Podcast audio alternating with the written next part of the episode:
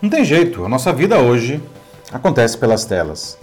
Há muito tempo eu debato calorosamente com os meus amigos sobre o nosso tempo diante de diferentes telas, como a do celular, a do computador e a da televisão. A gente não desgruda desses dispositivos de vidro, plástico e metal e cada vez mais a gente depende deles para quase tudo. Você possivelmente até dorme com um deles a seu lado. Sempre fui um defensor de um uso amplo, mas consciente da tecnologia. Né? Alguns amigos torciam o nariz para isso, diziam que deveria ser limitado, e uns poucos eram até bastante críticos ao crescente espaço que a tecnologia digital ocupa em nossas vidas. Bem, o debate sempre foi saudável. Mas aí chegou a pandemia do Covid-19 e o distanciamento social e tudo mudou. Passamos a depender das telas para viver nossas vidas, não? mesmo no que antes a gente fazia sem elas. Será que a gente está exagerando? Existe um limite saudável para essa exposição? Eu sou Paulo Silvestre, consultor de mídia, cultura e transformação digital, e essa é mais uma pílula de cultura digital para começarmos bem a semana, disponível em vídeo e em podcast. Já se vão quatro meses de distanciamento social por conta do Covid-19. Né? Por mais que a economia esteja reabrindo aos poucos, muita coisa já mudou de uma maneira definitiva. Alguém aí tem alguma dúvida disso? Né? Muitos comportamentos e muitos aprendizados desse tempo de pandemia vão permanecer além dela. Não? É, por exemplo, você conseguiria dizer quanto tempo você ficava diante de uma tela, qualquer uma dessas telas, antes da pandemia e quanto que você fica agora? Até o ato de nos encontrarmos com os nossos amigos, nossos familiares, tem acontecido dessa forma. Né? Chamadas em vídeo por WhatsApp, por Zoom, Skype, Hangouts se tornaram totalmente comuns. Não? Happy hours agora são à distância, cada um bebendo em sua casa sua bebida preferida, mas todo mundo conversando animadamente pelo mosaico do Zoom. Né? Até aniversários agora acontecem assim, né? E paradoxalmente, muitas pessoas que não viriam a nossas festas agora comparecem a esses eventos online. Não? Até mesmo porque algumas moram em outras cidades e até em outros países.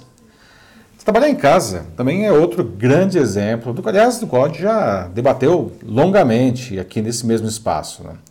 Antes da pandemia, a maioria das empresas torcia o nariz para o home office, dizendo que ele não era produtivo. E agora, veja só, muitas fazem planos para diminuir o tamanho de seus escritórios, pois vão fazer o rodízio entre os funcionários trabalhando no local e aqueles que ficarão em casa. Né?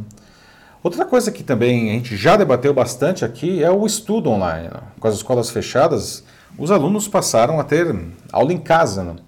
Se isso é motivo de grande estresse para alguns pais, não. Para alguns alunos do ensino superior, a nova modalidade é vista com bons olhos e até preferível, né? pelo menos em alguns casos. As telas invadiram também a nossa maneira de, enfim, de nos divertir, de comprar, de namorar, enfim. Parece que a vida agora cabe naquele retângulo. Né? Mas será que isso é saudável? Né? O fato é que a gente não teve opção. Né? A gente teve que se adaptar na marra, né, em poucas semanas, a isso tudo. Ninguém esperava por isso, ninguém planejou isso. Foi tudo muito rápido, não? Por isso, algumas pessoas e alguns negócios se adaptaram de uma maneira melhor que outros, não? Os que se deram bem são justamente aqueles que já usavam mais o meio digital. Para essas pessoas e para essas empresas, a coisa apenas, enfim, se intensificou. Né? Ou seja, os recursos do meio digital, que são representados pelas telas, não são uma tremenda oportunidade. Não resolve tudo, mas ajuda muito. Não? A gente precisa, então, de planejamento e de um uso consciente. Não? Estava pensando nesses dias no desenho animado Os Jetsons. Né? Muito das suas vidas, dos personagens lá do desenho, acontecia por telas. Não? Isso parecia ser algo tão trivial para eles. Não? Inclusive, muitas de, das coisas que, que a gente está vendo hoje, agora, nesse momento. Né? Mas em 1962, quando a animação foi lançada, tudo aquilo era ficção científica total. Né? E todo mundo queria, almejava né, aquele futuro brilhante. Né?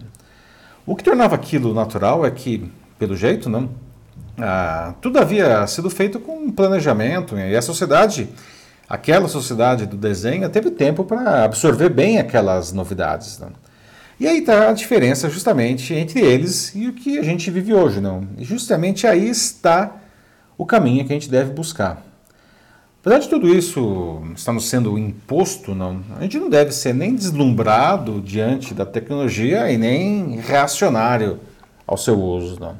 A tecnologia ela é só uma ferramenta. Não, não existe tempo mínimo e tempo máximo para estarmos nas telas. Não existe bom uso e bom senso. A gente tem que aproveitar todos os recursos que elas nos oferecem. Claro que sim, né?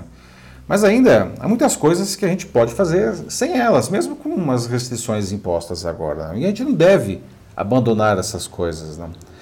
Estamos falando de home office né, agora há pouco. Não? Será que a gente, por exemplo, será que a gente precisa passar o dia inteiro em videoconferências, em reuniões virtuais, como eu tenho visto acontecer em algumas empresas? Muitas pessoas estão reclamando disso daí. Não? Porque isso aí deixa, no final das contas, as pessoas exaustas no final do dia. Por outro lado, em uma turma atual, em um curso meu na PUC de São Paulo, tem alunos que há muito tempo queriam participar das minhas aulas, mas que não podiam fazer isso antes, porque as aulas elas eram só presenciais, não? e essas pessoas moram em outras cidades. Não? E agora, veja só, tem uma aluna agora no curso que mora em Dubai, não? e que ela fica online das duas às cinco da manhã no seu horário, três vezes por semana, para assistir às minhas aulas. Nesse caso, a tecnologia viabilizou o acesso à educação, pelo menos para essas pessoas. Né?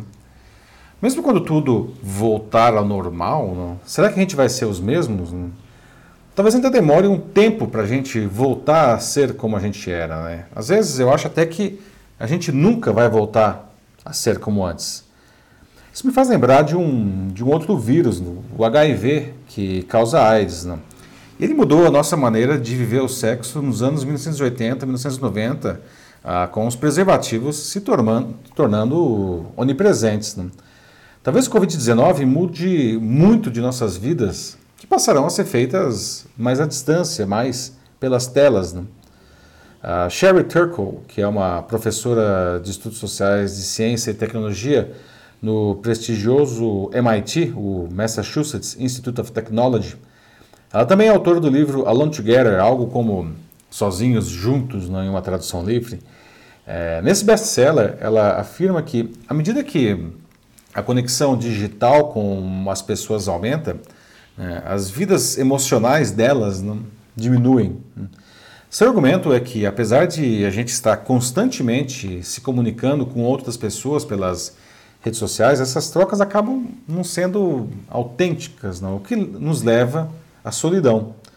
Recentemente, em uma entrevista à Cinet, ela disse que agora, quando a falta de contatos presenciais está sendo imposta para todo mundo, não, a gente percebe quanto que eles são importantes, não? E que finalmente, quando a gente começar a, a nos encontrar novamente, não, isso pode ser até uma experiência meio assustadora, não? Mas segundo ela, quando a gente superar isso daí, a gente vai apreciar muito mais ainda a presença do outro. Até lá, a gente tem que usar as telas com inteligência e critério, né? sem exageros, mas aproveitando o que elas nos oferecem de bom. Né? E também a gente tem que, de alguma maneira, humanizar isso daí, né? dar a elas e ao que a gente faz nelas a nossa cara, o nosso jeito. Afinal, parece que elas se tornaram uma extensão de nós mesmos. Né?